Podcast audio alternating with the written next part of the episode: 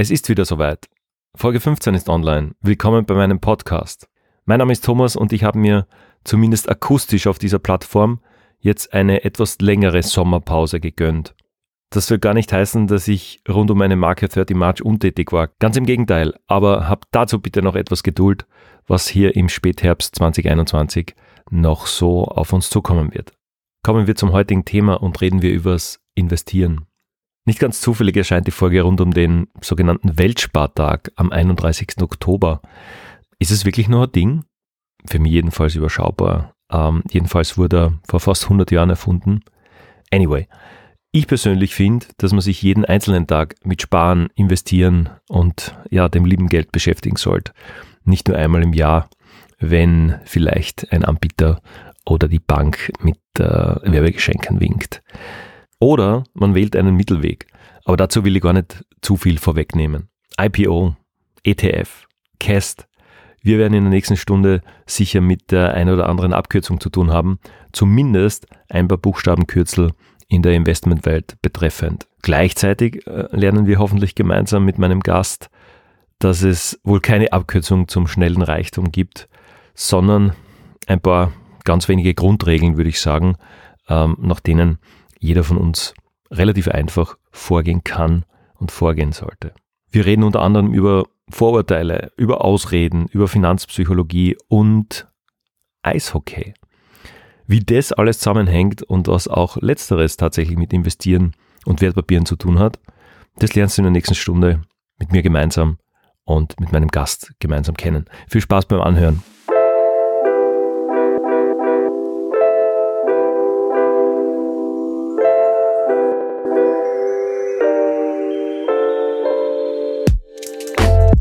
30 March Radio, Episode 15, reden wir übers Investieren. Erwin über Wertpapiere, Lehrgeld, Ausreden und Vorurteile sowie den perfekten Zeitpunkt, um ein- und wieder auszusteigen.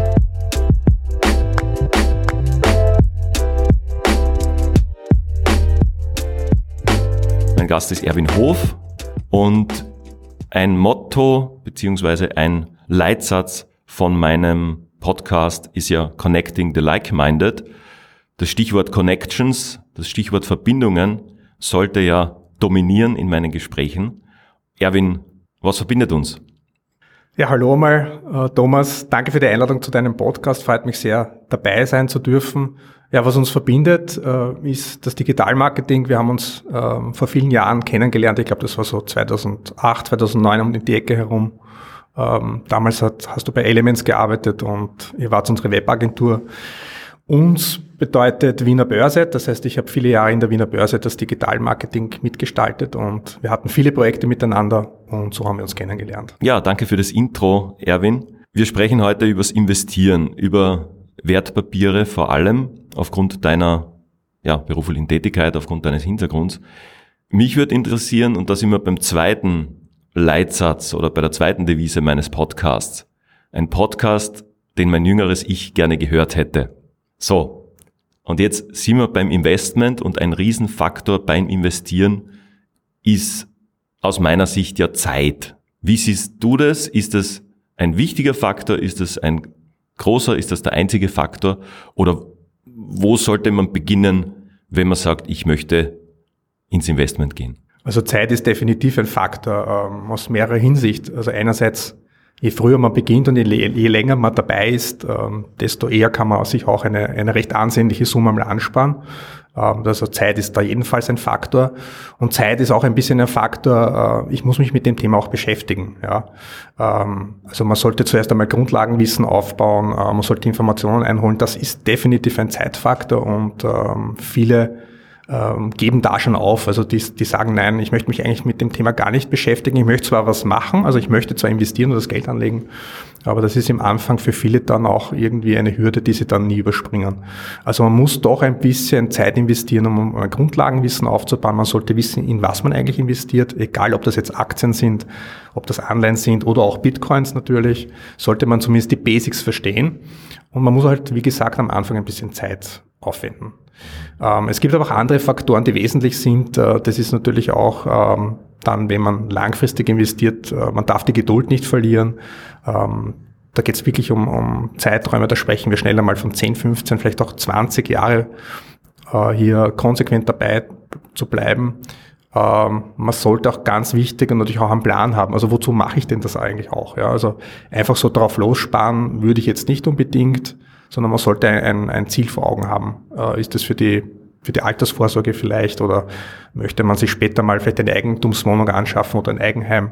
Also man braucht auch ein konkretes Ziel, man muss das irgendwie greifbar machen, damit man auch wirklich äh, vor Augen hält, ja, das ist eigentlich der Grund, warum ich das Ganze angehe. Also das sind so, so, so ein paar wichtige Eckpfeiler. Und zu Beginn brauchst du sicherlich auch äh, eine, eine Standortbestimmung. Das heißt, ähm, wie schaut denn meine Ausgangssituation aus? Fange ich wirklich bei Null an oder habe ich da, da und dort schon vielleicht Vermögenswerte?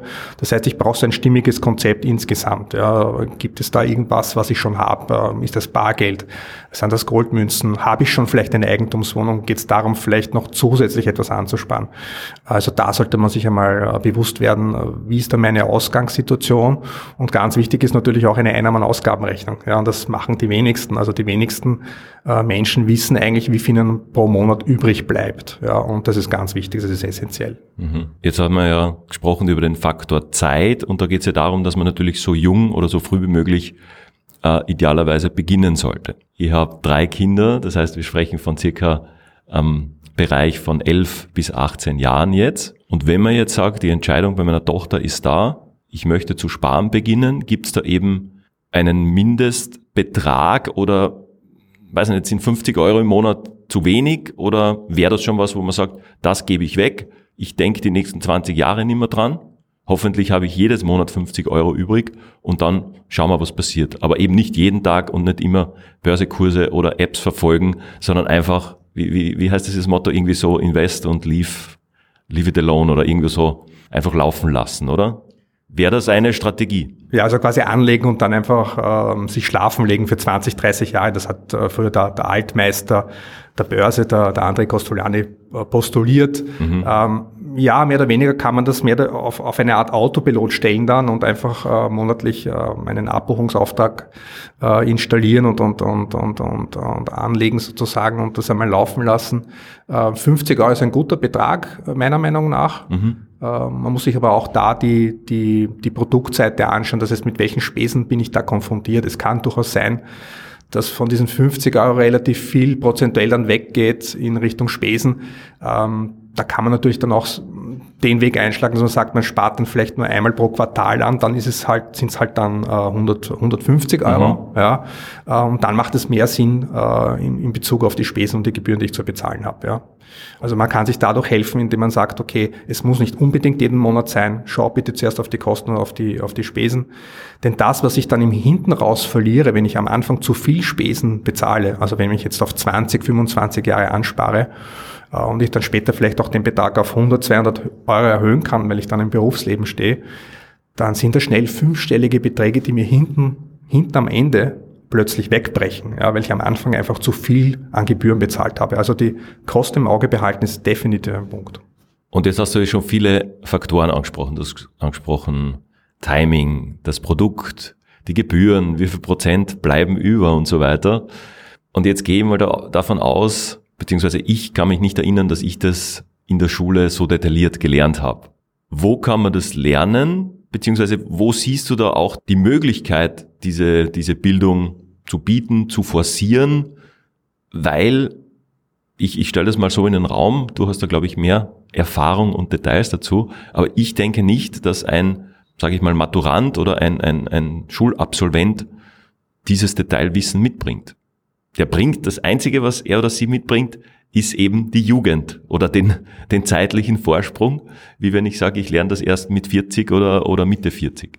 Ja, vielleicht ergänzend noch, du hast vollkommen recht, also die meisten bringen einmal das, das junge Alter mit, das ist einmal schon ein Riesenvorteil, um möglichst früh beginnen zu können. Manche haben sogar auch Interesse, also die, die, die stellen auch vielleicht ihren Eltern die Fragen oder im Freundeskreis, du pass auf einmal, wie, wie, wie funktioniert das mit dem Geld und mit dem Ansparen? Und wir haben jetzt gesehen durch Corona, dass immer mehr junge Leute auch sich mit dem Thema tatsächlich auseinandersetzen. Das ist durchaus äh, durchwegs positiv zu beurteilen. Ähm, ja, und wie, wie, wie geht's, wie funktioniert's, wie könnte es funktionieren? Ähm, du hast schon einen ganz wichtigen Punkt angesprochen, das ist der Bereich der Schule. Und da verorten wir als Wiener Börse leider äh, große, große Mängel, wenn es darum geht, wie ist dieses Thema äh, Finanzen, Geldanlage im Lehrplan ver verankert. Und da muss man leider feststellen, dass das sehr schwach verankert ist. Es findet jetzt gerade eine Lehrplanreform statt im Bildungsministerium und wir hoffen, dass das Thema in Zukunft stärker äh, Fuß fassen wird. Ja. Und dann hängt es auch sehr stark von den Lehrern ab. Also es ist in den Lehrplänen nicht stark verankert, aber es gibt sehr viele Lehrer, die Gott sei Dank äh, dieses Thema äh, sich annehmen und dieses Thema auch aktiv im Unterricht bringen. Mhm. Ja, und wir haben da als Wiener Börse umfassende Unterrichtsmaterialien zusammengestellt. Wir bieten auch Schulvorträge direkt in den Schulen an, mhm. Äh, um die Lehrer zu unterstützen, die das Thema bringen wollen. Also das ist einmal wenn sozusagen der Jugendliche Glück hat, dass er genau in dieser Schulklasse ist, äh, die das Thema dann auch, äh, wo das Thema auch gebracht wird, dann ist das einmal ein Bezugspunkt und ein Anknüpfungspunkt im Unterricht selbst. Ja. Ansonsten wird es dann schon schwierig. Also da ist dann das Eigenengagement gefragt. Man muss sich auf die Suche machen, wo gibt es denn Informationen? Und da kommen wir auch relativ schnell in den, ins Internet hinein. Da gibt's wahnsinnig viel, ähm, auch auf den sozialen Medien. Auf YouTube kannst du dir sehr viele Channels abonnieren, wo mhm. das Thema Aktien und Börse thematisiert wird natürlich. Literatur gibt es wahnsinnig viel. Also da ist es ehrlich gesagt auch wahnsinnig schwierig für einen Einzelnen, da so richtige Einsteiger äh, Bücher zu finden, um sich einmal mit dem, an den, mit dem Thema auseinanderzusetzen. Da habe ich vielleicht den einen oder anderen Tipp mitgebracht. Das wäre toll. Ja. Super. Ähm, und ja, Podcasts gibt's auch natürlich, kommt immer stärker auch. Äh, da gibt's auch das eine oder andere. Ähm, aber zugegeben, es ist schwierig, da erste Schritte zu setzen. Wir haben auf der Wiener Börse Webseite natürlich auch das eine oder andere, auch Einsteigerbroschüren, die man sich kostenfrei herunterladen kann. Und man kann sich auch gerne ein Printexemplar kostenfrei bestellen. Also es gibt schon Möglichkeiten, aber es ist wahnsinnig schwierig zugegeben, ja. Mhm. Das heißt, Erwin, eigentlich müsste man demnach den Faktor eben Zeit, also den Zeit-Jugendfaktor mit dem Wissensfaktor kombinieren, um das Maximum rauszuholen, wenn man ins Investment geht oder wenn man in Wertpapiere investieren möchte. Richtig, das ist eigentlich die ideale Kombination. Man hat viel Zeit, man hat einen langen Zeithorizont, um an, anzusparen, um ein Ziel zu erreichen und, und findet dann auch die, die, die richtigen und relevanten Informationen, äh, um da mal loslegen zu können. Mhm. Ich möchte vielleicht auch mit einem Vorurteil aufräumen, dass, dass wir aus den Umfragen kennen, warum eigentlich die Mehrheit der, der Österreicherinnen und Österreicher äh, einen großen Bogen um Wertpapiere machen. Und der eine Punkt ist einfach, ich kenne mich zu wenig aus. Also das ist einer der Top-Gründe. Äh, und ich habe zu wenig Geld. Ja, das sind zwei eigentlich Vorurteile. Äh, und wir versuchen das als Wiener Börse auch ein bisschen aufzubrechen, indem wir argumentieren. Äh, das stimmt nicht unbedingt. Also wir haben jetzt vorher auch gerade um, 50, um über 50 Euro gesprochen. Also das ist jetzt nicht ein Betrag, der gigantisch groß ist. Äh, mhm. Es ist manchmal nicht leicht, diese 50 Euro zugegebenermaßen ähm, monatlich wegzulegen. Ähm, aber die Leute glauben eigentlich, um an der Börse irgendwie zu investieren, brauche ich 300.000, 400.000 Euro. Das ist vollkommen falsch. Ja. Und wenn es um Informationen geht, dann reichen durchaus Grund, Grundlagenwissen, also die Basics. Ich muss kein Börsenexperte sein. Ich muss mich nicht täglich stundenlang damit beschäftigen, um zum Beispiel mit einem Sparplan hier langfristig dabei zu sein. Ja. Okay. An dieser Stelle möchte ich natürlich einwerfen, wir sprechen ja über Institutionen, vielleicht über Produkte, vielleicht über Finanzunternehmen. Äh, der Podcast oder das Gespräch jetzt ist natürlich keinerlei Investmentempfehlung. Da müssen wir einen Disclaimer aussprechen, genauso wie in den vergangenen Folgen, wo wir teilweise über Gesundheit, Marathontrainings, Laufen gesprochen haben, wo, was natürlich auch nicht für jede Person eine Empfehlung sein kann, ist natürlich auch hier das, was wir besprechen, ein Ideengeber, ein Ratgeber, ein, eine Inspiration, aber natürlich sagen wir keinem von euch, der das zuhört, dass ihr in Produkt ABC investieren sollt, dass grundsätzlich investiert werden muss.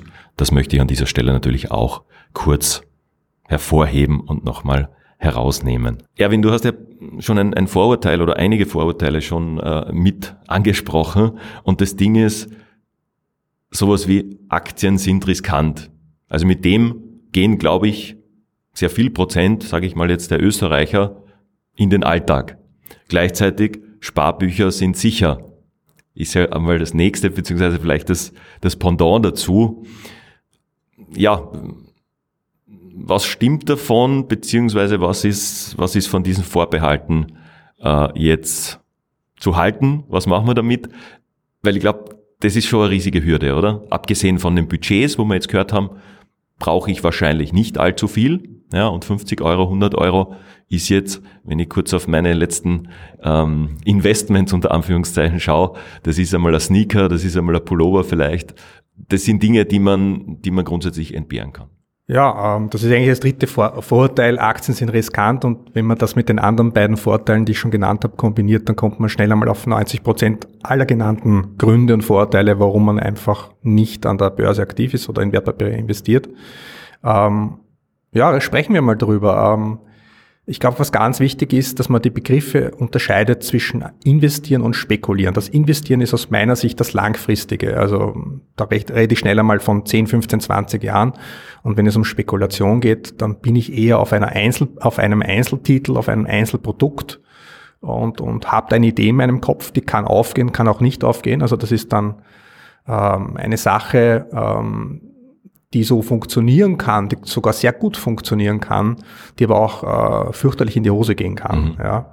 Und das ist eher was kurzfristiges. Also ich glaube, das muss man unterscheiden und dass diese beiden Begriffe werden sehr stark und sehr schnell äh, miteinander äh, vermischt und, und verwechselt.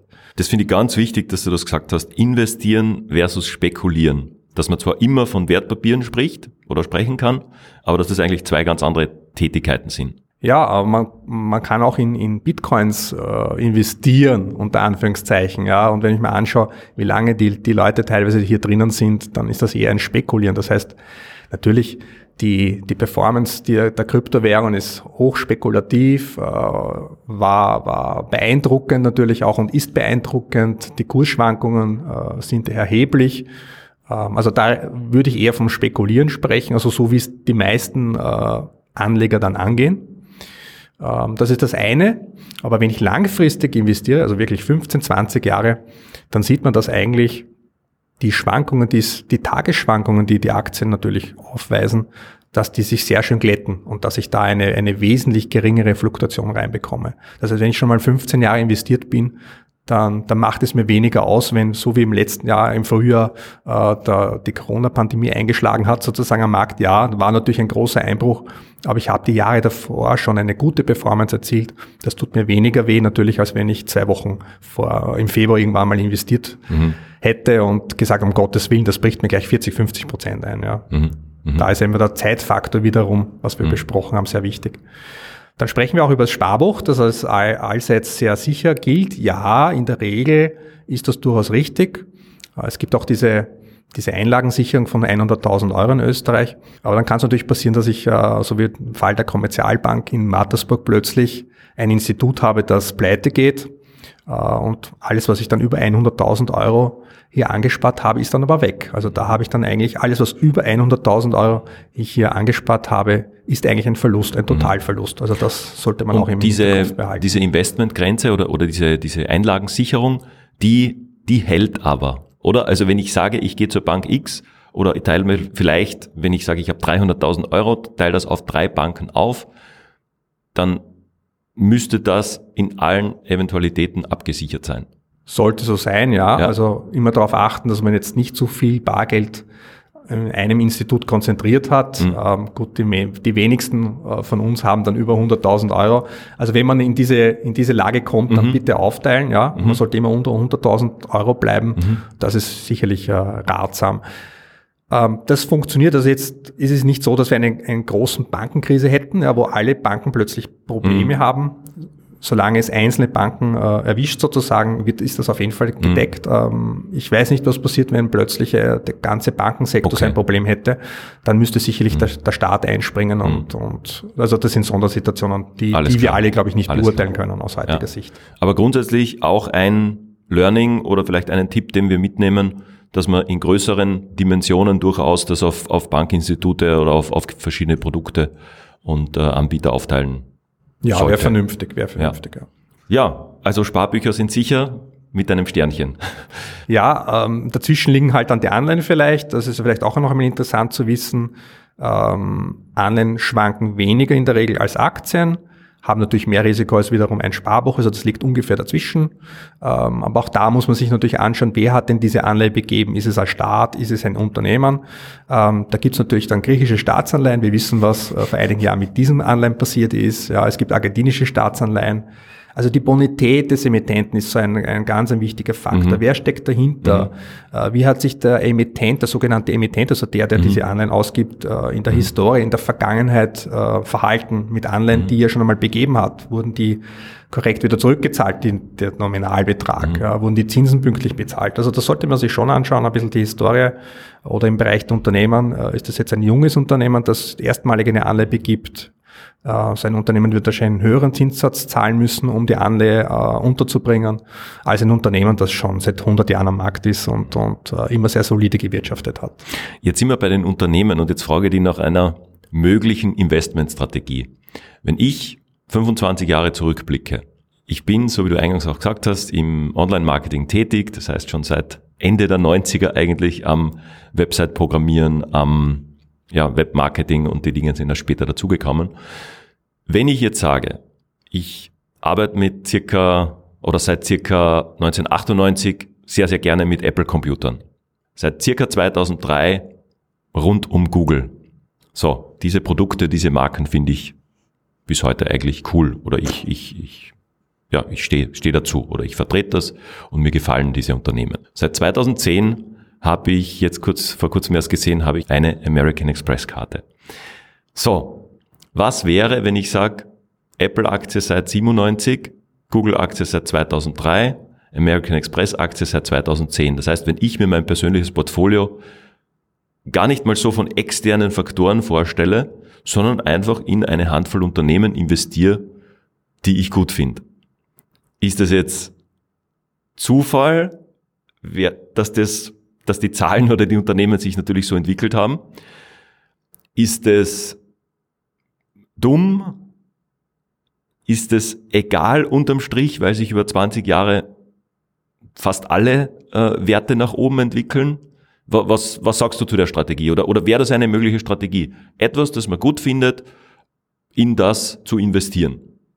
Sei es ein, ein Computerunternehmen, wenn ich das gern nutze, sei es eine Technologieaktie, sei es, ich sage jetzt mal, ähm, Hausnummer Beyond Meat, ja, wenn ich sage fleischlose äh, Burgerprodukte finde ich gut, ja, dann investiere ich in Beyond Meat und so weiter.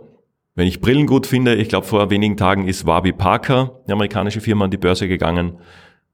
Wäre das eine Strategie? Grundsätzlich ist es, ist es natürlich eine Strategie. Du hast das jetzt sehr schön skizziert. Also das, was ich kenne, äh, die Produkte und Dienstleistungen, die ich selber schätze oder in dem Bereich, wo ich beruflich tätig bin, da kenne ich mich gut aus, äh, sich solche Unternehmen ins Depot zu legen sozusagen.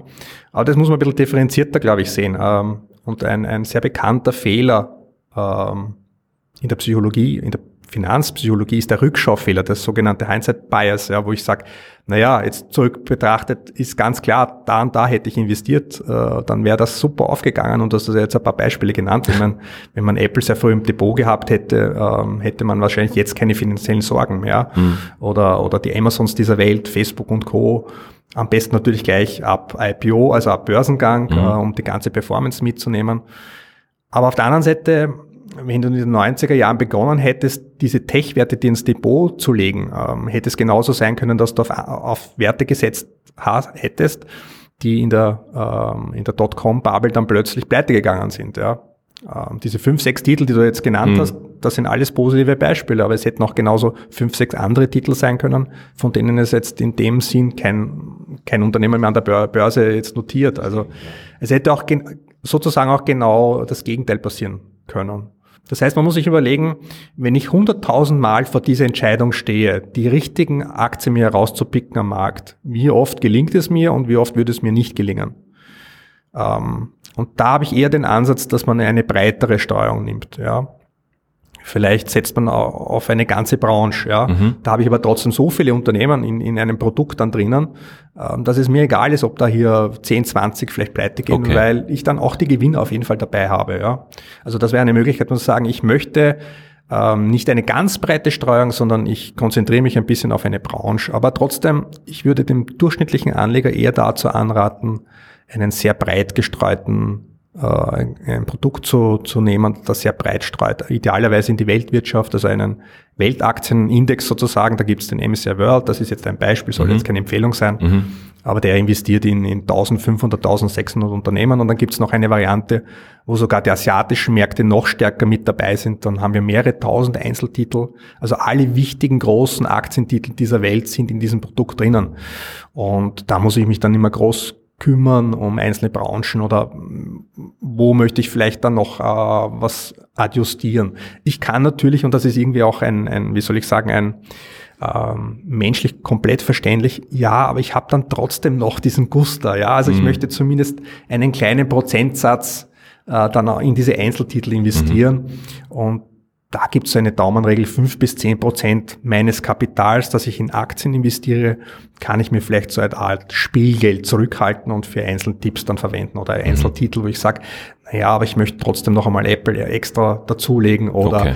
Äh, ein Unternehmen, das jetzt an die Börse gegangen ist, weil ich davon überzeugt bin, dass mhm. das auf jeden Fall Zukunft hat. Ja. Mhm. Aber ich würde eher davon abraten, jetzt wirklich ähm, in Einzeltitel groß zu gehen, weil ich brauche dann einfach so viel Kapital, da reden wir mhm. schneller mal von 100, 200.000 mhm. Euro, äh, um hier eine, eine Streuung hier reinzubringen, die Sinn macht. Ähm, das wird, werden die wenigsten äh, wirklich in der, in der Lage sein, das. Ja, sehr interessant. Ich möchte eine kurze Geschichte erzählen, Erwin. Und zwar habe ich da eine, eine Apple-Aktie geschenkt bekommen.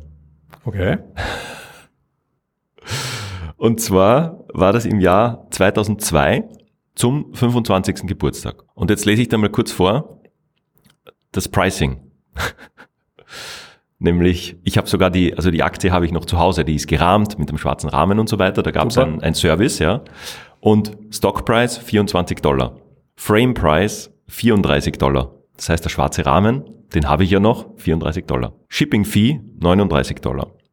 Dann Unternehmensfee 39 Dollar. Das heißt, 136 Dollar hat mich dieses Geschenk oder eigentlich meine Eltern und meine Familie gekostet.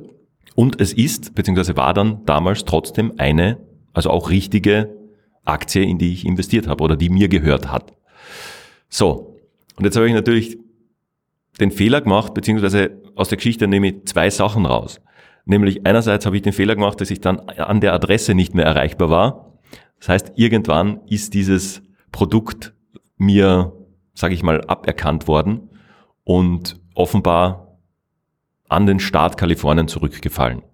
So, Jetzt habe ich das irgendwie rausgefunden und konnte, nachdem das einige Jahre doch investiert war, es gab einmal einen Aktiensplit, vielleicht gehen wir auf das Thema auch noch kurz ein, und ich konnte jetzt 530 Dollar lukrieren.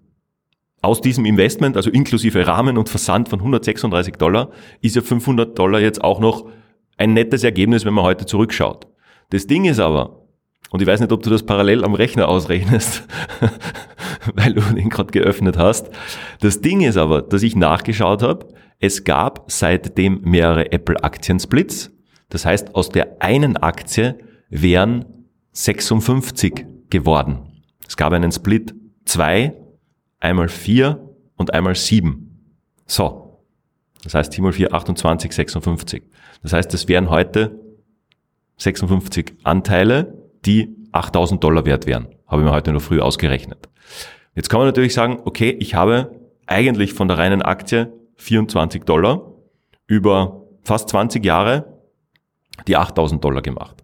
Und dann sind wir natürlich bei diesem, ich glaube, du hast das diesen Reverse Bias genannt, oder? Dass man sagt, warum habe ich dann nur 20 Dollar investiert und nicht 100 oder 150? Weil dann hätte ich ja heute, weiß ich nicht, 100.000 oder mehr. Und das ist die eine Geschichte aus dem Ding, ja. Und die andere ist aber, und ich glaube, da, da, da arbeitet dein Bias auch mit, hätte ich die durch, das Durchhaltevermögen gehabt, wir haben gehabt äh, 11. September, wir haben gehabt Finanzkrise, wir haben gehabt alles Mögliche in diesen 20 Jahren. Das heißt, das gehört ja auch noch dazu bei diesem Rückblick, oder? Also wäre ich drin geblieben. Der äh, Professor Scott Galloway, ich habe da glaube ich ein, ein Video im Vorfeld äh, zu ihm auch geschickt, wo er auch über Finanzierung äh, spricht, wo er gesagt hat, ganz ehrlich und offen, er war bei Netflix drin, ist dann mit der Minus aus Netflix ausgestiegen, Und natürlich ist das Ding später mehr oder weniger bis heute unendlich hochgegangen. Ja. Das heißt, das sind auch Erkenntnisse und ich glaube, dass man das beim Rückblick oder bei diesem Motto, was ich auch uns aufgeschrieben habe als Thema, dieses Hetivari, ja, hätte 1997 in Apple investiert, aber die Garantie, dass man bei all diesen Rückschlägen und wirklich teilweise ähm, ja, Lebens- oder Finanz- oder, oder Weltsituationen nicht vielleicht doch den Nervenkitzel äh, kriegt und sagt, ich steige jetzt aus. Das muss man auch berücksichtigen, oder? Absolut, ja. Das, da spielt die Psychologie mit und, und es ist erwiesen, auch ähm, wissenschaftlich, dass ein Verlust von einem Euro mir mehr wehtut als der Gewinn eines Euros. Ja. ja. Und wenn ich halt auch ständig auf die Börsenkurse schaue und täglich sozusagen, dann genau. tut mir dieses rote Aufblinken immer mehr weh als dieses grüne genau. Blinken mir an Freude bereitet. Genau. Deshalb rate ich davon ab, wirklich täglich diese Börsenkurse zu verfolgen. Es reicht vollkommen, wenn man einmal im Monat vielleicht draufschaut, wie sich das entwickelt. Man sollte vielleicht einmal im Jahr auch äh, sich Zeit nehmen, seine ganzen Finanzen einmal zu, zu monitoren oder mal zu sichten. Das mhm. große Bild, hat sich mhm. da was verändert? Oder kann ich, kann ich mit dem Setup einfach das in das nächste Jahr wieder gehen? Du hast recht, es ist irrsinnig schwierig, bei einem Börsencrash die Nerven zu behalten und zu sagen, meine Güte, weil das geht ja noch mal vielleicht 20, 30 Prozent runter. Also mhm. dann sind wir dann irgendwo bei 50 oder 60 Prozent. Da verliere ich ja die Hälfte meines Kapitals. Und das ist schon eine Nervensache und deshalb sollte man sich bei der Auswahl der, der Investments auch immer bewusst sein, wie viel Risiko vertrage ich denn eigentlich? Also die Schwankungen. Ähm, manche werden mhm. schon nervös bei minus zehn Prozent. Ja. Mhm. Also für diese Leute sind dann Aktien wahrscheinlich nicht unbedingt das, das, das Richtige ja, oder Bitcoin. Ja. Mhm. Ähm, ein anderer sagt, ja, das minus 30 Prozent, das kann ich schon wegstecken. Ja, ähm, dann ist eine, eine Aktienkomponente vielleicht ein, ein, ein sinnvolles Instrument. Also der, die, die, die Psychologie spielt da eine große Rolle. Ähm, und da gibt es vielleicht auch zwei Varianten, äh, wo die Psychologie auch unterschiedlich durchschlägt. Also wenn ich monatlich mit meinen berühmten 50 Euro losstarte, dann tut mir so ein Einbruch am Markt weniger weh, weil ich, nehmen wir mal an, nach, nach, nach einem Jahr habe ich 600 Euro angespart. Das ist jetzt nicht so ein Riesenbetrag und wenn dann der Markt um 20, 30 Prozent mhm. einbricht, dann ist das ein Betrag, wo ich sage, ich habe ihn ja eigentlich noch gar nicht verloren, weil ich ihn nicht verkauft habe. Erstens und zweitens, ja. selbst wenn ich jetzt verkaufen würde, ist das ein Betrag, wo ich sage, ja, also das ist jetzt nicht so schlimm. Wenn ich aber jetzt mit 100.000 Euro reingehe an einem Stichtag und sage so, ich lege los und dann sind wir beim berühmten Februar letzten Jahres mhm. und da geht's 40, 50 Prozent mhm. runter, da verwundert es mich nicht, dass dann manche kalte Füße bekommen, sagen, um Gottes Willen, jetzt mhm. habe ich ähnlich das begonnen, mit, mit, mit mich mit Börse zu beschäftigen und dann habe ich ein super Pech und es geht gleich 50 Prozent. Gut, runter. das ist aber wirklich Pech oder das ist einfach das Timing, genau. das dann halt nicht passt. Wenn ich am 10. März entschieden habe, groß zu investieren, oder? Richtig, 2020 also das ist ein Riesenpech und, und, und also da haben wir dann es schon mit Zufall zu tun, ähm, aber es ist auf der anderen Seite nachgewiesenermaßen ähm, nicht gut zu versuchen, den Markt äh, zu timen, also den idealen Einstiegszeitpunkt zu finden, mhm. weil es einfach statistisch gesehen nach oben geht, langfristig, und wir laufen eigentlich die Kurse davon. Das heißt, jetzt letztes Jahr im Frühjahr, ähm, im, im Zeiten des Crashs, natürlich, da weiß man nicht, wie weit es noch weiter runtergeht. Ja, aber die wenigsten werden sie tatsächlich am Tiefpunkt einsteigen oder, in, mhm. oder ihn erwischen und sagen, da geht es ja vielleicht noch einmal 20 Prozent ja. runter. Die meisten steigen dann wahrscheinlich wieder bei dem leichten. Sie steigen vielleicht oben, auch gar ja. nicht ein. Also ich mhm. kenne genug Leute meiner Bekanntschaft und auch Freunde, die sich diesem Thema einfach nie nähern. Sie würden es gerne machen, mhm. aber sie sagen, naja, es gibt immer Gründe, warum man jetzt mhm. nicht einsteigt. Die Kurse sind jetzt schon viel zu hoch gelaufen. Ja. Mhm. Ähm, in Zeiten vom Corona-Crash, es geht wahrscheinlich noch einmal 20 Prozent runter. Wie wir wissen, haben sich die Märkte extrem gut erholt. Also mhm. dieses Einstandsniveau habe ich jetzt nicht mehr. Mhm. Also wenn ich jetzt einsteige, habe ich halt ein höheres Niveau. Ja. Mhm, mh. Also das, das Market Timer, da gibt es auch den, den, den berühmten Ausspruch, besser die Zeit im Markt zu sein, als zu versuchen, den Markt zu timern. Ja. Das bringt mir mhm. im Endeffekt viel mehr. Also um es auf den Punkt zu bringen, dabei sein ist alles, ja, langfristig gesehen. Und dafür gibt es eigentlich heute, morgen nicht, weil morgen ist in unserem Fall der Aufnahme äh, Samstag, aber am Montag einzusteigen, mit diesen monatlichen Dingen könnte grundsätzlich nicht falsch sein. Weil, weil worauf, worauf soll ich eben warten? Ja? Weil entweder wird der Kurs höher, dann sage ich, na, ich warte noch bis er fällt, Oder er fällt dann vielleicht und dann sage ich, oh, jetzt fällt er, warum sollte ich jetzt einsteigen? Also deshalb glaube ich, kann man da ähm, wissenschaftlich oder einfach vom Timing her sich, sich glaube ich, immer rausreden. Und es gibt dann eh nie den perfekten Zeitpunkt. Es gibt sehr viele Ausreden. Und dadurch ist immer der perfekte Zeitpunkt eigentlich. Genau, richtig. Also der perfekte, perfekte Zeitpunkt ist eigentlich auch, sagt man auch immer gestern und, und nicht heute. Ja. Also man hätte eigentlich schon gestern anfangen sollen. Mhm. Oder wie du gesagt hast, vor 20, 25 Jahren. Absolut richtig, ja. ja.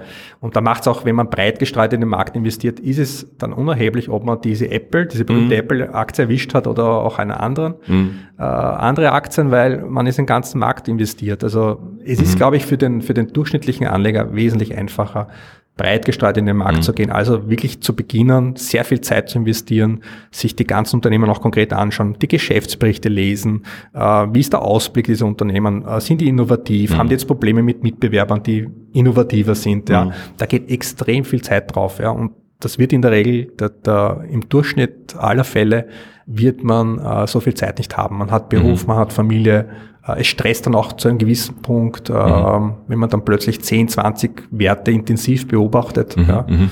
ähm, würde ich eher davon, davon nicht, ich möchte nicht sagen abraten, aber ich glaube, es ist wesentlich einfacher, ein, ein Produkt äh, sich ins Portfolio zu legen, das breit in den Markt streut. Mhm. Ich denke, dieser Spruch, in einem Goldrausch soll man in Schaufeln investieren, dass man auch scha schaut, beziehungsweise auch sagt, wenn in der Technologie sich zum Beispiel was tut, ja, dass man dann vielleicht nicht die Apple-Aktie nimmt, sondern vielleicht, jetzt als Beispiel, den Hersteller der AirPod-Kopfhörerbatterien. Weil natürlich mit dem Wachstum von Kopfhörern, von Bluetooth-Kopfhörern, wird wahrscheinlich auch der Akku- oder Batteriebedarf steigen. Das heißt, da lohnt sich natürlich jetzt der Blick vielleicht nicht in die, sage ich mal, Standardmedien oder ähm, Standard ähm, Börse oder, oder Zeitungen oder Magazine, sondern dass man sagt, man blickt schon ein, zwei Schritte weiter. Quasi ist im Elektroauto als Beispiel ein Akku drinnen, der braucht Lithium, gibt's Lithiumanbieter, die mit dem Markt mitwachsen. Aber da sind wir dann wahrscheinlich bei dem Aufwand, den du genannt hast, oder? Also da muss ich schon näher reinschauen, weil das ist dann nimmer, okay, ich mache jetzt die, weiß ich nicht, die, die die Tesla-Aktie, die berühmte, sondern ich nehme halt einen Zweit-, Dritt-, Viert-Dienstleister, der aber trotzdem in dem Markt ist. Wie, wie siehst du das? Wäre das dann schon dieser große Aufwand, den eigentlich den ich eigentlich fast nicht mehr, nicht mehr machen kann als Normalinvestor. Ja, würde ich schon sagen, ja. Ähm, und dann sind wir eigentlich auch in der spekulativen Ecke plötzlich. Also wir haben ja, wir reden ja zunächst einmal über dieses langfristige Investieren. Genau. Und in dem Moment, wo ich dann aber auf dieses Spiel zurückgreife und gesagt, naja, aber ich, mich reizt das schon, dass ich mir da die zwei, drei ähm, Titel raussuche, weil ich davon überzeugt bin, dass das ähm, Zukunft hat. Mhm. Dann bin ich aber in der spekulativen Komponente, mhm. was ja okay ist, ja. Mhm. Aber es sollte einfach nur ein kleiner Prozentsatz des Gelds sein, ja. dass ich hier investiere. Da hast jetzt ein paar Beispiele genannt. Das ist vollkommen richtig, aber wenn jetzt zum Beispiel ein Lieferant für Apple, der extrem abhängig jetzt von Apple ist, dass er diese Auftrag, Aufträge jedes Jahr bekommt und Apple entscheidet sich plötzlich einen anderen Lieferanten äh, zu nehmen, dann kannst du dir vorstellen, was mit dem Kurs dieser Aktie passiert, äh, also mit beiden, nämlich mhm derjenigen Aktie, die oder dem Unternehmen, äh, das den Auftrag gewinnt und äh, mit dem Unternehmen, das den Auftrag plötzlich verliert. Ja, also mhm. gerade bei den Chips ist es extremst. Ja, und wenn Apple dann sagt, ja, wir entwickeln aber jetzt zumindest teilweise auch eigene Chips, genau. dann kann man sich vorstellen, was mit diesen anderen Chip-Aktien passiert ist. Also mhm. das ist ja mein Führen wieder. Also dort, wo, wo viel äh, Ertragschancen schlummert, gibt es dann auch mhm. natürlich äh, korrespondierend ein entsprechendes Risiko ja. ja und vice versa. Ja. Also ja. Das, das hängt immer gut zusammen. Ich glaube, grundsätzlich sollte man ja diese, egal ob monatlich, quartalsweise, die, die Beträge sollte oder darf man ja nicht, sage ich mal, zum Leben jetzt brauchen, oder?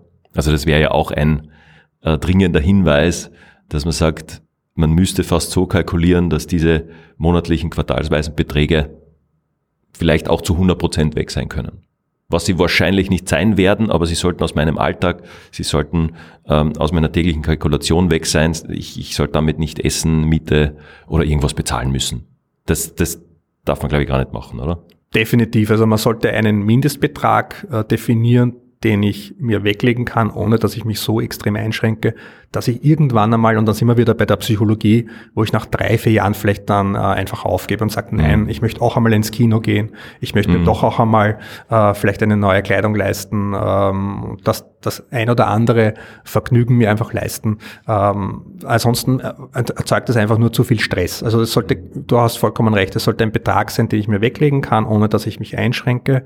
Und wenn ich jetzt zum Beispiel eine Gehaltserhöhung bekomme oder ich habe eine Erbschaft gemacht, was auch immer, dann kann ich ja diesen Betrag steigern. Aber es mhm. sollte immer ein Minimum auf jeden Fall leistbar sein. Ja, also Minimum leistbar und ein anderes Minimum trotzdem vielleicht irgendwo täglich verfügbar oder als dieser Sicherheitspolster, den ich trotzdem im Zugriff habe. Das ist oder? ein sehr, sehr, sehr guter Punkt, dieser berühmte Notgroschen, der ja, glaube ich, äh, seit, seit letzten Frühjahr dann auch immer wieder oder bei vielen Österreichern plötzlich dann auch tatsächlich angegriffen wurde. Mhm. Und ich habe da einige, äh, vielleicht hast du es auch in den Medien gelesen, ähm, wie groß dieser Notpolster, dieser Notgroschen bei den, beim mhm. Österreicher oder bei der Österreicherin mhm. ist. Und das war eigentlich äh, erschreckend, wie wenig die Leute an, an, an, an einen Notgroschen eigentlich haben. Also mhm. teilweise sind das vielleicht gerade einmal zwei, drei Monate, die ich überbrücken kann. Mehr ist nicht da. Mhm. Ja. Und da, da sind wir dann wieder bei der, beim Thema Finanzbildung. Ähm, das heißt, das liegt, das, das Problem liegt ja eigentlich viel weiter zurück in der Vergangenheit. Ja. Also ich muss früh anfangen, mir diesen Notgroschen einmal anzusparen. Mhm. Ja. Und ich, lese es ja oft in der Literatur sechs Monate. Das ist viel zu wenig. Es klingt jetzt natürlich sehr gescheit, dass ich sage, ich würde zwölf Monate ja. jetzt im Nachhinein, nach ja. Corona sozusagen. Aber witzigerweise hatten wir da vor, vor drei Jahren mittlerweile ein Projekt. Da ging es so um Vermittlung von Grundlagenwissen äh, über, ein, über eine Webseite. Mhm. Und da gab es so Basic-Module und da war im Content angegeben, Notgroschen war ein Thema, sechs Monate. Und ich habe damals gesagt, bitte erhöhen wir das auf zwölf Monate, ja. Weil ein Jahr ist schnell um. Wenn mhm. ich den mhm. Job verliere und ich muss Job suchen, und dann habe ich zwar Arbeitslosengeld, Absolut, ja. aber auch nicht ewig, ja, und habe meine Ausgaben, habe Familie, habe vielleicht einen Kredit laufen auf die, auf, auf die Wohnung. Ähm, also zwölf Monate ist für mich das Minimum, ja. Das ist mehr als die berühmte Waschmaschine, die kaputt geht, ja. Äh, das kann ich mir vielleicht noch leisten. Aber es sollten eher zwölf Monate sein, unbedingt. Und alles, was darüber dann ist, bitte nicht am Sparbuch liegen lassen, weil das ist eigentlich ein Verlustgeschäft mit der Inflation, die wir haben. Jetzt eine Inflation, die nach oben geht. Mhm. Ähm, wenn man sich das einmal ausrechnet, äh, mhm. wird einem schummrig, was man da an, in 15, 20 Jahren liegen lässt eigentlich. Also der Kaufkraftverlust, den ich hier leide, ist enorm. Ja. Das heißt, ich kriege nicht nur keine Zinsen, also fast keine Zinsen, sondern ich verliere auch an Kaufkraft. Definitiv. Das ja. ist definitiv ja, ein, ein Minusgeschäft. Definitiv, ja. Apropos Geschäft, also du hast ja auch gesagt, dass ja die Verluste, die ich nicht realisiere, oder wenn jetzt das nach unten geht und alle Zahlen sind rot, um, um zweistellige Prozentzahlen, solange ich nicht aussteige, ist ja der Verlust auch nicht da. Das heißt, das, das ist ja dann alles nur theoretisch. Ja? Das heißt, ich habe theoretisch vielleicht gestern äh, im Portfolio oder am Titel X 100 Euro verloren. Aber vielleicht habe ich ja übermorgen dann wieder das zurückgewonnen. Wäre, und da sind wir wieder bei so einer persönlichen Investmentstrategie oder bei einer, einer Theorie, wäre das eine Strategie, wenn ich sage, ich habe in meinem Portfolio, sage ich mir mal, also ich bin in ein paar Titel investiert, in ein paar Einzeltitel, in ein paar der ähm, Fonds oder dieser Sammelprodukte, die du genannt hast. Wenn ich zum Beispiel sage, wenn jetzt einer dieser Titel 1000 Euro Gewinn aufzeigt, dann steige ich aus. Also meine Strategie, egal wie viel Prozent das sind, egal welche Firma, welcher Titel, egal wie die Zukunft aussieht, sobald da 1000 steht oder drüber, gehe ich raus, 25 Prozent Cast, oder? Die wird ja gleich mal abgezogen. 27,5. 27, seit, sorry. Seit einiger Zeit, ja. ja. Also mehr eigentlich als auf dem Sparbuch. Ja. Muss, ich, muss ich bezahlen und steuern für okay. den Kursgewinn, ja. Genau. Das heißt, ich habe dann die 27,5 sind weg, dann bleiben ja, irgendwas mit 700 irgendwas Euro würden in dem Fall überbleiben, dass ich als Gewinn von dem einen Titel habe. Wäre auch sowas, also dass man einfach nach einem Betrag geht, eine Investmentstrategie und dann kann ich natürlich das, was überbleibt, wieder reinvestieren und vielleicht in Titel, die einen, die einen höheren, ein höheres Potenzial oder einen höheren Sprung wieder machen können. Wenn ich sage, vielleicht der Titel X hat jetzt die 1000 Euro erreicht, bewegt sich seit einem Jahr stabil, und da ist kein großer Hebel mehr drinnen, jetzt gehe ich raus. Jetzt sichere ich das quasi ab, hol den, nimm den Gewinn mit und mach mit dem jetzt was anderes. Wie, wie klingt das oder, oder wo ist da vielleicht der Haken? Ja, da gibt es schon einen Haken. ähm, also ich glaube, eine, ein, ein guter Grundsatz ist, wenn ich jetzt in Einzeltitel investiere, äh, wenn ich nach einer gewissen Zeit das Gefühl habe, das ist nicht mehr ähm, die Aktien, die ich investiert sein möchte, also ich würde sie jetzt heute nicht mehr kaufen, obwohl ich es jetzt zwei Jahre zum Beispiel im Depot habe, weil sich einfach Dinge geändert haben im Setup vom, vom Unternehmen, dann ist es eigentlich ein guter Indikator dafür, dass ich es verkaufen sollte. Mhm. Wenn ich jetzt nicht mehr überzeugt bin, dass das was wird, mhm. ja, ähm, dann, dann ist es einmal ein guter Indikator, okay, ich stoße das lieber ab und so wie du richtig sagst, investiere lieber in eine andere Geschichte. Mhm.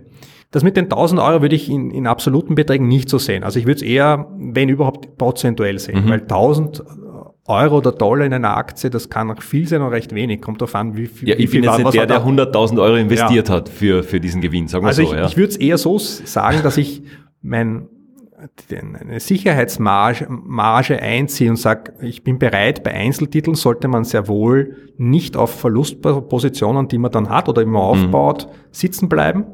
Weil das sind dann die berühmten Karteileichen. Da gibt es dann okay. das Problem, dass vielleicht diese, dieses Unternehmen tatsächlich pleite macht. Das heißt, ich habe dann einen Totalverlust. Also das, das ist mir zum Beispiel mit meinem ersten Aktieninvestment selbst auch gelungen. Und das war für mich ein, ähm, ein, ein Mahnmal sozusagen, mhm. Erwin, das magst du Lehrreich, wieder. auf ja, jeden Fall, extrem oder? Lehrreich, lehrreich. Also ich habe wirklich äh, Schmerzensgeld bezahlt. Ja. Und ich habe mir als, als Mahnmal, als Warnung für diesen, den ersten Fauxpas, den ich mir hier geleistet habe, habe ich mir tatsächlich diese Aktie physisch liefern lassen. Und, und das ist für mich auch in meinen Seminaren, die ich, die ich mache, gebe ich dann gerne herum als eine alte ja. physische Aktie und sage, das war mein erstes Investment. Ja. Und das Schöne daran ist, ich habe hab sie wenigstens physisch dann noch einmal zurückbekommen, obwohl es ein Totalverlust war. Ja. ja. Das heißt, sie ist so viel wert wie das Papier. Richtig, ja. Maximal. Und sie ist auch nicht wirklich hübsch. Ja, also sie ist eigentlich von, von, den, von den teilweise sehr schönen Zeichnungen, die, die, oder Drucken, die man hier gemacht hat, ist das noch eine Aktie, die extrem hässlich ist. Mhm. Ja, muss ich ehrlich das so sagen. Ich verrate aber jetzt okay. nicht, welche Aktie das ist oder welches Unternehmen. Bitte nicht. ähm, das heißt, wenn ich auf Einzeltitel gehe, dann sollte ich sehr wohl mir ein, ein, ein maximales Verlustlimit setzen und sagen, wenn das erreicht wird, zum Beispiel minus 15, minus 20 Prozent, dann verkaufe ich das auch. Mhm. Ja. In die andere Richtung bin ich aber sehr offen. Das heißt, je höher der Kurs geht, ja, da bleibe ich einfach dabei. Ja, und ich kann dieses Minus, die minus 20 Prozent sozusagen immer auf den jeweiligen Höchstkurs, den ich erreiche, runterrechnen. Das Schöne ist, dass wenn ich einmal mindestens 20 Prozent gestiegen bin, ja, dann habe ich auf jeden Fall, steige ich Break-Even aus. Das heißt, ich habe keinen Verlust mehr. Und wenn die Aktie abgeht wie eine Rakete, dann ziehe ich diese minus 20 Prozent, das muss ich jetzt im Kopf rechnen oder im Excel, immer vom jeweiligen Höchstkurs ziehe ich die ab. Und das ist mein neues Verkaufslimit. Und deshalb würde, würde ich es jetzt gar nicht auf diese 1000 Dollar. Also nicht auf den konkreten ja, Fixbetrag, sondern genau, immer auf einen prozentuellen Wert. Genau, richtig. Und ähm, es kann durchaus sein, dass ich in dem Titel dann drei, vier Jahre investiert bin. Die Aktie macht eine eher Seitwärtsbewegung, also es tut mhm. sich nicht wahnsinnig viel, ja. Aber solange für mich diese Investmentstory noch stimmig ist, würde ich dabei bleiben. Mhm. Mhm. Und würdest du dann auch so Limits setzen oder so Automatismen, dass man sagt, du, du sicherst das ab, dann auch, ich meine jetzt immer im technischen Bereich, aber würdest du so, so Stop-Limits setzen, dass das auch automatisch verkauft wird? Oder dass man diese Limits vielleicht auch immer nach oben setzt? Genau, da gibt es Möglichkeiten. Zeit, da muss man sich anschauen, ob mein Online-Broker oder die App, die ich mhm. verwende, ob das angeboten mhm. wird. Und wenn das angeboten wird, ist das quasi für mich ein Autopilot. Mhm. Ähm, also das heißt, es wird automatisch verkauft mit Gewinn oder dann mhm. eben mit einem begrenzten Verlust, äh, weil auch da sind wir schon wieder beim guten alten Thema Psychologie, ich fange dann an, mit mir selbst zu kämpfen. Ja? Also Klar. sowohl in die eine als auch in die andere Richtung. Sagt, naja, jetzt habe ich minus 20 Prozent Verlust, ähm, das wird schon wieder und jetzt hat sich der, der Kurs auch wieder beruhigt und es geht wieder nach oben.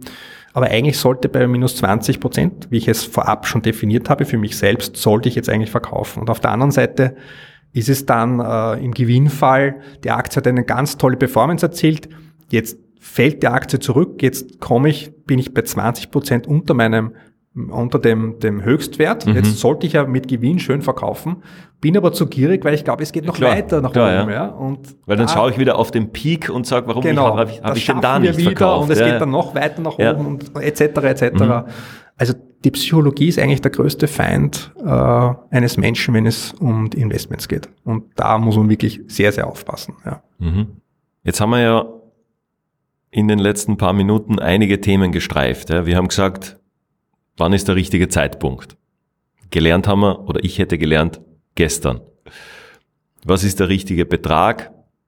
Lässt sich jetzt auch schwer sagen, aber die Einstiegshürde ist nicht hoch. Diese berühmten 50 Euro im Monat, 150, 200 im Quartal, ist jetzt was, das viele möglicherweise oder einige weglegen könnten, die es jetzt definitiv nicht machen. Das heißt, die Einstiegshürde ist, ist das eine Thema. Dann haben wir gesagt, investieren versus spekulieren. Ganz klare Abgrenzung. Bin ich auf diese schnelllebigen Gewinne aus, dann muss ich halt damit rechnen, dass vielleicht schnelllebig auch gar nichts überbleibt von irgendwas. Haben wir auch in den letzten paar Monaten ein paar Mal gesehen. Und das Investieren. Also investieren ganz klar in Wertpapiere zu sagen, ich mache diese langfristigen Schritte, ich schaue dann idealerweise auf keinen Fall jeden Tag rein, äh, weder in die Börsenachrichten noch in die Apps. Mach vielleicht, so wie du gesagt hast, spätestens im Jahresrhythmus auf jeden Fall eine, eine Review oder eine Kalkulation von dem, was ich mache, was ich habe, was ich verändern sollte. Vielleicht auf Quartalsbasis, aber glaube ich nicht täglich oder wöchentlich und von, von Nachrichten oder Schlagzeilen gesteuert. Können wir das so einmal äh, stehen lassen oder können wir das mit dem da noch nicht ganz, aber schon fast einmal rausgehen aus dem Thema, oder? Ja, ist ein gutes Summary. Das sind ganz, ganz wichtige Punkte und ähm, wenn man sich daran hält und, und das beherzigt, dann, dann hat man schon vieles richtig gemacht und hat gleichzeitig auch viele Anfängerfehler, die man vielleicht sonst gemacht hätte, schon mal vermieden. Ähm, man wird nie alle Fehler vermeiden, also das ist auch so ein, ein, ein, ein Irrglaube und ich habe gerade von meinem persönlichen mm. Fehler, meinem mm. Erstfehler sozusagen erzählt. Ähm, diese Dinge passieren, äh, können auch passieren, es können auch andere Fehler passieren. Aber trotzdem, wenn man, wenn man diese Grundsätze, die wir heute angesprochen haben, wenn man, wenn man da sich daran gut hält, dann macht man schon vieles richtig. Mhm. Und was wir vielleicht noch nicht dabei hatten, du hast ja gesagt, das Bildungsthema. Also ihr, beziehungsweise du von deinem Unternehmen aus auch, bietet diese Ausbildung an oder bietet Trainings an, bietet Workshops an. Das heißt, da geht es darum, das Wissen zu steigern. Vielleicht können wir von dir noch den ein oder anderen Buchtipp, äh, Linktipp bekommen, den wir dann sehr gerne auch in die Shownotes platzieren. Das würde mich auch noch interessieren. Ich glaube nicht, dass wir jetzt über das Thema sprechen können, zu wem man dann geht. Also quasi geht zur Bank X, geht zur Firma Y, nutze die App Z oder hast du da auch zumindest eine, eine, eine Richtung, wie man sich da entscheiden kann, wenn man jetzt wirklich sagt, ich möchte investieren, ich habe keine Hausbank, ich habe keine App, ich kenne mich mit dem überhaupt nicht aus. Also quasi, wo gehe ich hin, um mich zu bilden? Frage eins. Wo gehe ich hin, um das dann wirklich zu machen? Weil das haben wir bis jetzt überhaupt noch nicht besprochen. Mhm. Wir haben es eingangs gesagt, es gibt sehr viele Informationsquellen. Ja. Ähm, Im Internet findest du wahnsinnig viel. Ich möchte vielleicht bei den Büchern einmal beginnen. Mhm. Ähm, da gibt's unglaublich vieles. Ähm, das, was wir heute besprochen haben, wir haben eher den Schwerpunkt auf Investieren mhm. gelegt ähm, und haben auch die, die monatlichen Sparpläne angesprochen. Das sind zwei Bücher, meiner Meinung nach sehr hilfreich. Ähm, das eine Buch ist von Gerd Kommer, mhm. der sich mit ETFs wahnsinnig viel beschäftigt. Das sind spezielle Fonds, die versuchen, einen Markt eben eins zu eins abzubilden. Äh, ETFs sind so Fondsprodukte, die nicht besser, aber auch nicht schlechter als der Markt sind. Mhm. Ja, also die haben immer einen Aktienindex im Hintergrund. Also wenn wir jetzt von einem Aktien-ETF sprechen, performen also mehr oder weniger eins zu eins wie der Markt und äh, gehen einfach von der Theorie eben aus, dass du ohnehin langfristig nicht besser sein wirst als der Markt. Okay. Ja? ja. Das ist ein Produkt, das ist auch relativ leicht verständlich äh, für den durchschnittlichen Anleger und hat auch den Vorteil, dass die Kostenkomponente sehr moderat ist. Ja. Also das wäre zum Beispiel eine Möglichkeit, die Sache einmal anzugehen. Und eines seiner Bücher heißt ähm, in souverän investieren mhm. in Indexfonds und ETFs. Das mhm. ist, glaube ich, schon in der fünften Auflage erschienen mittlerweile. Da würde ich empfehlen, immer die jüngste Auflage sich anzuschaffen. Ja, ist klar. Also das wäre also einmal ein, ein Tipp.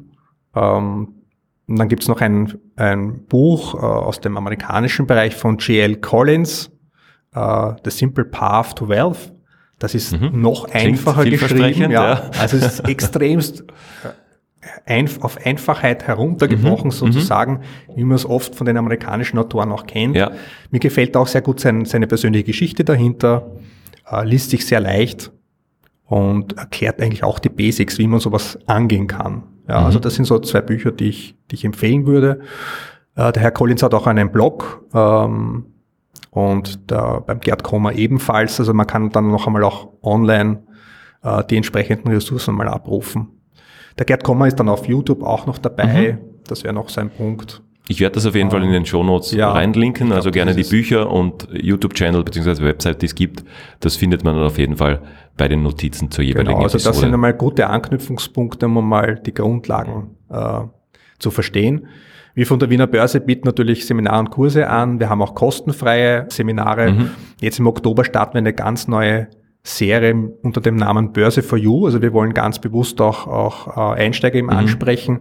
Äh, so ein kostenfreies Webinarformat, wo wir mindestens einmal im Monat ein spezielles Thema herauspicken werden. Und im Oktober wird das Thema sein Aktienindizes. Mhm. Und man verstehen, wie ist ein Aktienindex aufgebaut Mhm. und wie kann man dann auch in äh, diese Märkte investieren. Okay. Ja, also man so Basics vermitteln. Ja.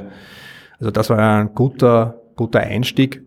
Ähm, dann war noch die Frage, ähm, wenn es jetzt um, um die Umsetzung dann geht, also wenn ich dieses Grundwissen einmal aufgebaut habe, wie geht's dann eigentlich weiter? Also was ich natürlich brauche, ist ein, ein Wertpapierdepot. Also ich muss mir einen Online-Broker aussuchen oder ich gehe zur Hausbank, Mhm. äh, eröffne da mal ein Wertpapierdepot, um überhaupt starten zu können. Da ist meine Empfehlung unbedingt ähm, unterschiedliche Anbieter miteinander vergleichen. Da gibt's große Unterschiede, was die Kosten betrifft. Es gibt Unterschiede im, im Bereich der Beratung und im Service. Das heißt, brauche ich dann noch zusätzlich vielleicht einmal da und dort eine Beratung, Ja. äh, einen Wertpapierberater, wo ich mich mit dem ich mich austauschen kann, oder sage ich, nein, ich möchte das eigentlich in Eigenregie machen und habe dann im Grunde genommen einen, vielleicht einen, einen Sparplan in ETFs, Ja. wo ich jetzt nicht wahnsinnig viel Beratung brauche. Also diese Grundsatzentscheidung muss ich einmal treffen. Äh, je mehr ich Service äh, benötige, je mehr ich die Beratungsleistung äh, benötige, wird es im Endeffekt von den Kosten und Spesen dann tendenziell teurer. Aber Mhm. unbedingt hier bitte äh, die Kosten und die Angebote vergleichen. Und worauf man vielleicht auch ein bisschen aufpassen muss, ist, es tut sich derzeit sehr viel am Brokermarkt. Das heißt, es kommen neue Broker an den Start und ähm, die haben dann meistens auch Angebote laufen. Die laufen aber irgendwann mal aus. Das heißt, günstige Spesensätze Ja, für ein halbes okay. Jahr oder ein Jahr. Das heißt, immer bitte die äh, Gebühren vergleichen, die standardmäßig dann gelten. Ja. Okay. Sonst bin ich zwar ein Ja, Jahr ein günstiger dran, Ja, stimmt. aber dann hinten raus zahle ich eigentlich Stimmt. dann deutlich mehr vielleicht als bei der Konkurrenz. Also bitte auch das immer im. Mhm. Und da wäre meine Frage, gilt dann sowas ähnliches wie eben Einlagensicherung oder irgendeine Haftung bei diesem Unternehmen oder gehört dann der ETF, die Aktie Y, gehört die dann mir unabhängig von dem Broker? Oder, Okay. oder hänge ich quasi dann langfristig an diesem Broker? Kann ich das transferieren? Gehört die Aktie dann mir oder steht das nur in der App als Zahl 1, dass die theoretisch mir gehört? Ja, da muss man, da muss man sich im Vorfeld ganz genau anschauen, äh, auch die allgemeinen Geschäftsbedingungen, wie ist das definiert? Also für, für die Cash-Einlagen, für das Bargeld gilt im Grunde genommen diese Einlagensicherung, Mhm. die wir schon besprochen haben. Das heißt, ich muss da immer was hinüberweisen. Da gibt es Genau, immer ein, ein, ja. ein Oder ein Zwischenkonto, Referenzkonto. ein Referenzkonto, Ja. da, da lege ich das mal drauf, da lege ich das hin Genau. und dann von dem aus investiere ich dann. Genau. Ich muss natürlich auch schauen, wo diese Bank einen Sitz hat. Mhm. Also wenn das innerhalb der EU ist, beziehungsweise in Österreich, dann habe ich eben diese Einlagensicherung. Wenn das irgendwo in der Karibik ist, würde ich aufpassen. Ja, also Selbst da, UK wahrscheinlich jetzt ja, problematisch, also man oder? muss sich da ganz genau äh, informieren, habe ich da eine Einlagensicherung oder nicht. UK hat meines Wissens nach eine eigene Einlagensicherung, sind ja jetzt nicht mehr in der EU, äh, haben aber eigene, äh, durchaus auch strenge Bestimmungen. Äh, also bitte da immer, informieren, wo ist der Sitz dieses Online-Brokers und habe ich da eine Einlagensicherung? Und weil wir vorher Fonds angesprochen haben, ähm, klassische Investmentfonds, also wo ein Fondsmanager dahinter steht, da reden wir auch vom aktiven Fondsmanagement, aber auch diese ETFs, diese Exchange Traded Funds, die gelten als Sondervermögen. Das heißt, das ist komplett getrennt von der Gesellschaft, die diesen Fonds anbietet. Das heißt, im Fall der Fälle, wenn diese Fondsgesellschaft pleite geht, ist dieses Sondervermögen, also die, meine in Fondsanteile, in Ja. die ich investiert, komplett getrennt. Ja? Also ich habe dann Zugriff trotzdem, obwohl diese Gesellschaft Okay. äh, vielleicht bankrott gegangen ist. Ähm, das ist also eine zusätzliche Sicherung, dass ich da drauf wirklich auch Zugriff habe, falls etwas passiert. Ja, das Das heißt aber auch hier einlesen, informieren, recherchieren ist die Devise. Ohne dem sollte man es, glaube ich, nicht machen oder nach dem, was ich da jetzt erfahren habe, auch oder nochmal von meinen Erfahrungen und Learnings hervorgekramt habe. Also uninformiert dort vorzugehen, ist sicher nicht empfohlen. Ist sicher nicht empfohlen, ansonsten ist es dann mehr oder weniger Glückssache, dass alles aufgeht, so wie ich es vorgestellt habe. Ja. Bitte vorab informieren. Also einerseits in welche Art von Produkten investiere ich da überhaupt, mhm. ja, was hat's mhm. mit Aktien auf sich oder mit, mit, mit Immobilien oder wo mhm. auch immer, ja, mhm. und dann auch, wenn ich mir einen Partner sozusagen äh, einen Geschäftspartner mhm. an Bord hole, nämlich den Online-Broker zum ja. Beispiel, ja, oder eine Bank, da, die muss ich mir auch nochmal ganz genau anschauen, okay, wie sind die aufgestellt, habe ich dann die Einlagensicherung, etc., etc., das sollte ich mir auch ganz genau anschauen. Und dann hat man auch wieder zwei ganz äh, wesentliche Anlegerfehler oder Anfängerfehler, die man machen kann, schon einmal schon gut umschifft. Erwin, jetzt habe ich da schon die ganze Zeit ein Zitat vor mir liegen. Das ist zwar aus einer ganz anderen Branche, es ist von Wayne Gretzky aus dem Eishockey. Ich skate dorthin, wo der Puck sein wird, nicht dorthin, wo er war. Irgendwie passt doch das auch zu dem, was wir jetzt gesprochen haben. Nicht? Das heißt, er war natürlich ein erfolgreicher äh, Sportler, und das, das Zitat klingt so, ja, so, so weise, visionär und als ob, äh, ja, als ob das halt der Schlüssel wäre.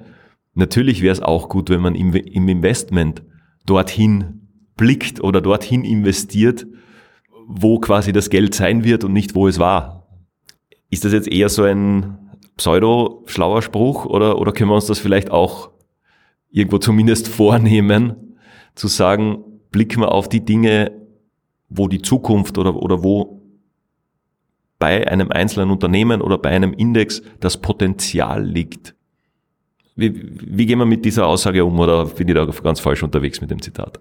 Also ich finde das Zitat extrem cool, weil es genau das beschreibt, äh, wodurch er sich gegenüber den anderen Spielern abgehoben hat. Der Gretzky war einer der besten, vielleicht ja. der beste Eishockeyspieler ever. Ja. Äh, und er hat das super in den einem Satz zusammenfasst. Ja was seinen Erfolg unter anderem ausgemacht hat. Er hat einfach anders gedacht mhm. und gesagt, ich, ich laufe nicht dorthin, wo der Book ist, sondern ich stelle mich gut frei und, wo und er sein wird. antizipiere genau. eigentlich ja. dort, wo er wahrscheinlich hinkommen wird. Mhm. Ja. Mhm. Bei den Investments ist das so eine Sache, weil das würde ja eigentlich bedeuten, ich muss mir jetzt den Kopf darüber zerbrechen und überlegen, was sind denn die aussicht, aussichtsreichsten Branchen und, und, Unternehmen. Und dann sind wir dann wieder schon bei diesem Stockpicking. Schaffe ich mhm. das, besser zu sein als der Markt? Ich würde es daher, um jetzt beim Eishockey zu bleiben, eher anders formulieren. Äh, Worauf es ankommt für mich als, als Anleger ist, aufs Eis zu gehen das Eis Super. zu betreten, um Tore mhm. zu schießen, mhm. ja, Tore schießen Weil wenn zu ich können. Nicht, äh, wenn ich es nicht betrete, dann Richtig. werde ich das Tor Wenn ich auf den Zuschauerrängen bleibe, dann kann ich das Ganze zwar super mhm. beobachten und ich finde das Spiel interessant ja, und aufregend, mhm. aber ich werde davon nicht profitieren selbst. Ja. Ich muss auf das Eis und das bedeutet, ich begebe mich auf ein Terrain, das zuerst vielleicht rutschig ist, aber wenn ich meine, meine Übungseinheiten vorab gemacht habe ja. ja. und lerne, Eislaufen zu können, dann bin ich befähigt, auch diese Tore zu schießen. Mhm. Ja. Das heißt, ich muss einfach aktiv mitmachen, mhm. sonst wird es nicht funktionieren. Mhm. Ich glaube, so kann man das irgendwie übersetzen. Ja. Finde ich toll, super Analogie, auch ein super fast Abschluss. Ich habe auf meiner Liste immer noch die Frage auch drauf, neben Buchtipps, neben äh, Video- und Linktipps, einen Musiktipp.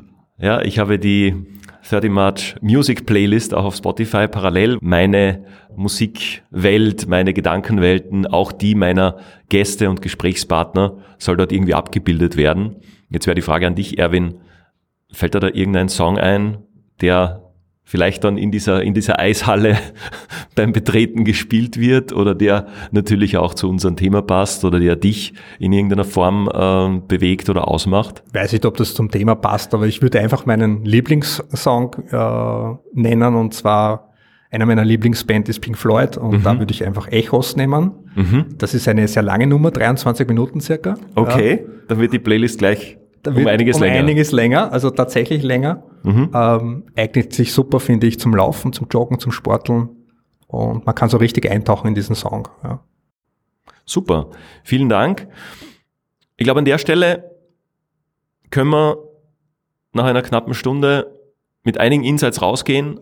Wir haben Tipps gehört, wir haben Erfahrungen gehört, wir haben von dir, Erwin, deine schmerzhafte erste Investmenterfahrung gehört. Und wir haben dann schlussendlich neben ein paar Buchtipps, Linktipps, die wir in den Episodennotizen noch platzieren werden, auch herausgefunden, dass es eigentlich diese Eishockey-Analogie ganz gut trifft, nämlich aufs Eis zu gehen und mitzuspielen, weil ich sonst eigentlich ganz sicher nie ein Tor schießen werde. Ich glaube, damit können wir aussteigen. Vielen Dank, Erwin, dass du dir die Zeit genommen hast und ja, viel, viel Erfolg weiterhin. Und ich darf als letzten Punkt, ich darf auf dich zurückkommen, sollte ich aus Schulen, Unterrichtseinheiten vielleicht den Bedarf irgendwo äh, raushören oder einen dieser äh, genannten interessierten Lehrerinnen und Lehrer haben. Würde mich sehr freuen. Danke jederzeit und hat sehr viel Spaß gemacht. Danke. Danke, Erwin.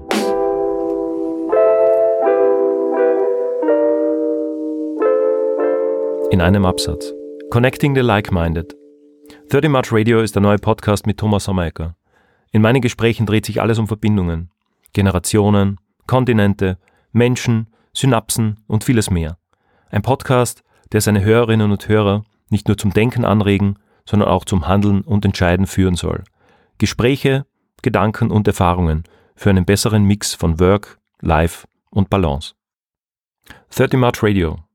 Ein Podcast, den mein jüngeres Ich sehr gerne gehört hätte.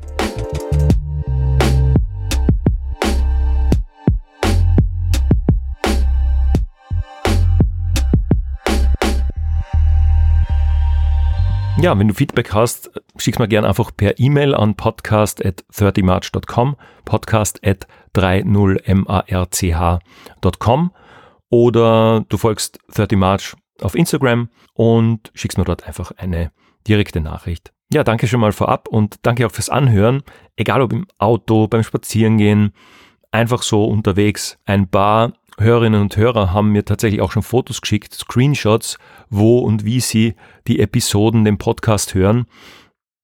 Vielleicht magst du das auch du machen. Einfach per Mail oder eben auf Instagram senden oder auf Instagram das Foto irgendwo posten und 30 March den Podcast und den Channel gerne taggen und teilen. Ich freue mich drauf.